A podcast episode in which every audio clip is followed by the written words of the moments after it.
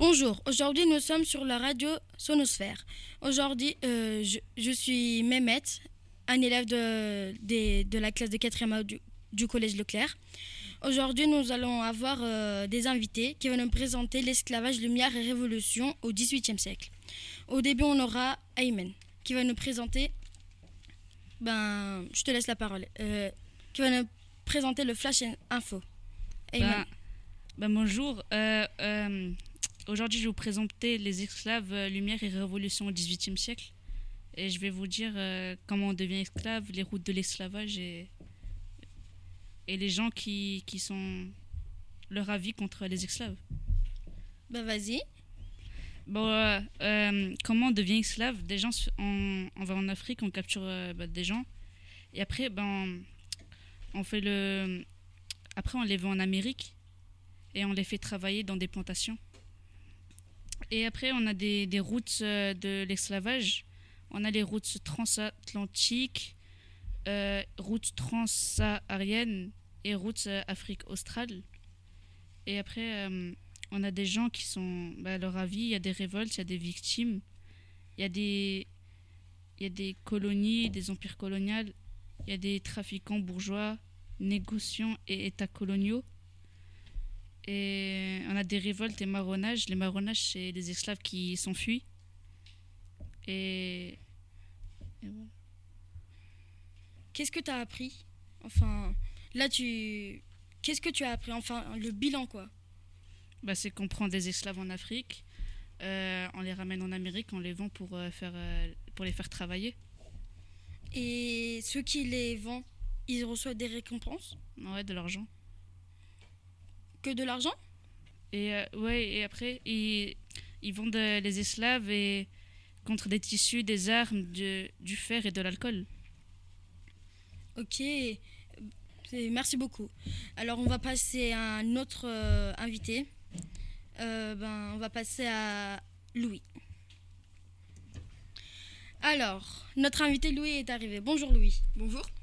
Alors, euh, qu'est-ce que, euh, quel est le thème que... Sur lequel je vais parler, euh, ce sera euh, sur l'esclavage à Haïti à la fin du 19e siècle et au 18e siècle aussi. D'accord, ben, merci beaucoup. Tu peux commencer. Alors, comment les esclaves se révoltent-ils Vers le milieu du 18e siècle, l'excès de la douleur suggéra à de nombreux esclaves non seulement l'idée de la liberté, mais encore celle de l'indépendance. Les cruautés des Blancs étaient devenues insupportables. Les planteurs paraissaient pressentir la chute prochaine de leur puissance et se livrer à toutes les extravagances de la tyrannie. Le 14 août 1791, la révolution haïtienne commence par la cérémonie du bois caïman. La cérémonie du bois caïman s'est passée le 14 août 1791 jusqu'au 22 août 1791. Plus de 1000 blancs ont été massacrés, femmes et enfants compris, 161 sucreries et 1200 caféières brûlées. C'est le premier grand soulèvement collectif de Haïti contre l'esclavage. En 1801, Napoléon tente de reprendre le contrôle de l'île, mais il échoue et en 1804, Haïti devient la première république noire du monde qui est libre. Waouh Alors là, c'est un, beau, c'est un bon texte. Et euh, pourquoi tu as choisi ce thème? Euh, bah parce que ça m'intéressait de, de- de savoir plus d'informations sur Haïti. Est-ce que tu peux, tu peux parler d'un- personnage euh, important dans ces révolutions, dans cette révolution oui, haïtienne Si vous voulez, j'ai un personnage, c'est Louis Dolgré, sauf que lui, son histoire, c'est euh, en Guadeloupe, sur l'île de la Guadeloupe. C'est une personne qui a participé à la révolte des Noirs. C'est un colonel, un colonel d'infanterie des forces armées de la Basse-Terre, abolitionniste. Il est connu pour la proclamation anti-esclavagiste signée de son nom daté 10 mai 1802 au fait de la résistance de la Guadeloupe aux troupes napoléoniennes. Ok, merci beaucoup. Et à Haïti, c'est quel est le personnage qui joue un rôle euh, très Euh, important? Toussaint l'ouverture. Tu as d'autres précisions à apporter, Louis, éventuellement, dans tes recherches? Non. Non? À part que les routes étaient très difficiles pour aller à Haïti, que les esclaves mouraient sur la route et étaient jetés à la mer.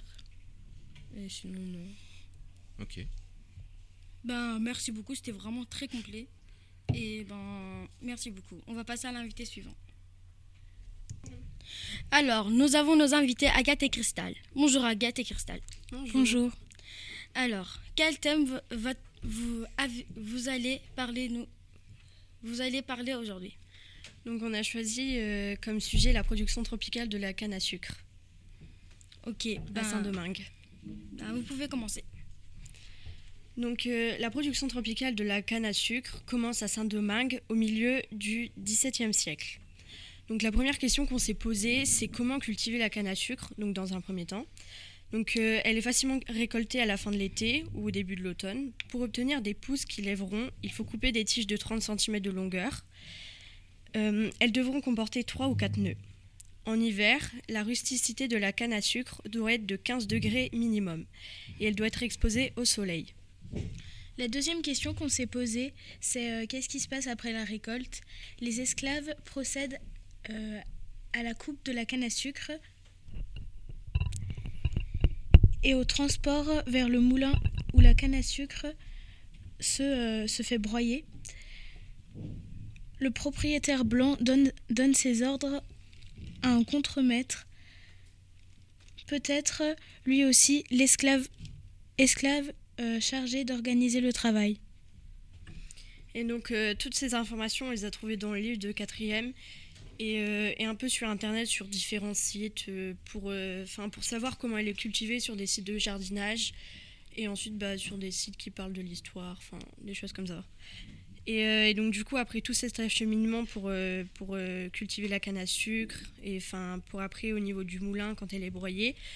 Et donc du coup après c'est les bourgeois européens qui achètent la canne à sucre.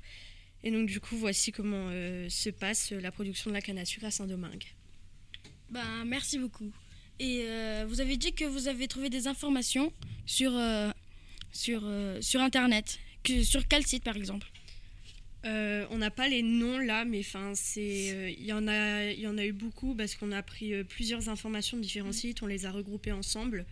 On n'a pas été sur Wikipédia, mais on a bah, sur plein de sites, différents. Waouh Alors là, c'est bien. Ben, votre exposé est très complet. C'est, j'ai vraiment plus de questions à poser. Et ben, merci beaucoup. De rien. On passe à notre Au invité. Au revoir. Alors, nous sommes avec notre invité Anatole, qui va nous présenter les navires négriers. Je te laisse la parole, Anatole. D'accord.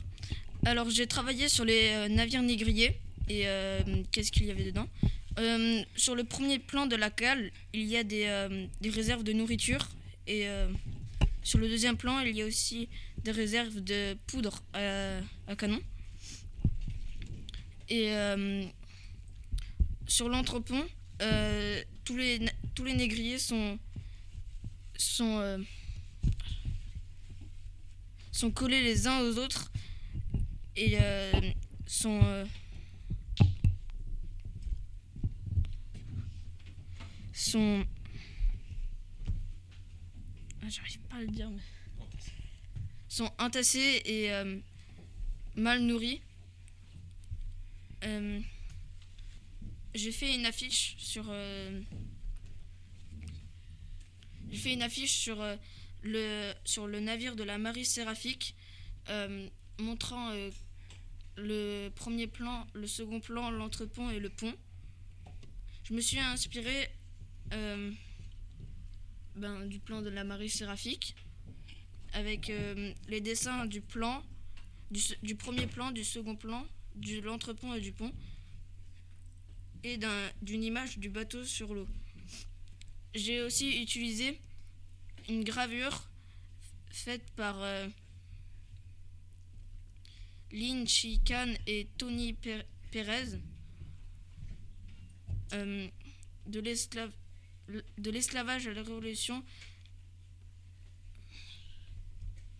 Euh, Paris, l'échappée 2014, première édition 1935. D'accord. C'est vraiment très intéressant. Et c'est quoi des négriers? Euh, c'est des esclaves noirs qui sont. ben, c'est des esclaves noirs. Alors du coup, les- ce qu'on appelle les négriers, hein, c'est pas le nom Ah. qu'on donne aux esclaves. C'est qui, c'est qui les négriers? Euh, c'est ceux qui vendent les esclaves. Et tu me dis qu'un bateau avait plusieurs, euh, plusieurs euh, plans. Euh, dans les plans de la cale, il y a tout ce qui est réserve, poudre, riz et tout ça. Et euh, dans l'entrepont, c'est là où sont entreposés tous les esclaves qui sont mal entretenus et tout ça. Et sur le pont, c'est euh, là où il y a les, les, l'équipage du bateau. Comment mal entretenus les esclaves? Ben, Qu'est-ce qu'ils leur, qu'est-ce qu'ils, qu'est-ce qu'ils font? ben, ils sont mal nourris, s'ils tombent malades, et ben, ils les soignent pas, ils, ils les laissent dans la cale, enfin dans l'entrepont. Ils, euh, ils font rien pour eux. Juste, ils, ils en essayent d'en caler le plus possible pour, les, pour en ramener le plus euh, euh, en Amérique et en Europe. Mais c'est horrible. Ben, Mais ben, en tout cas, bravo hein, que tu as eu le courage de faire un, un exposé sur ça. Et ben, ben merci. Et tu as d'autres choses à me raconter? Euh, ben, j'ai bien aimé faire ça parce que moi, j'aime pas trop écrire des choses et sur, euh, sur euh, le travail euh, écriture chef-d'œuvre. Et euh, du coup, eh ben, le prof m'a laissé dessiner une, une, une affiche et je trouve ça vraiment cool. Ben, je sais, je sais comme quoi euh, tu adores dessiner. Euh, ben, mais les, les, les bateaux négriers, ils vont de, de où à où? Ben, de l'Afrique en Amérique. De l'Afrique en Amérique. Ok, merci. Et du coup, merci beaucoup. Ben, le temps est venu de clore cette émission. Merci beaucoup à nos invités et au public de nous avoir écoutés. Rendez-vous sur la prochaine émission. Alors, avant de clore l'émission, je vais vous présenter euh, nos deux techniciens, Sandro et Bouchra. Euh, on leur remercie beaucoup. Ben, la classe de 4e, on peut les applaudir.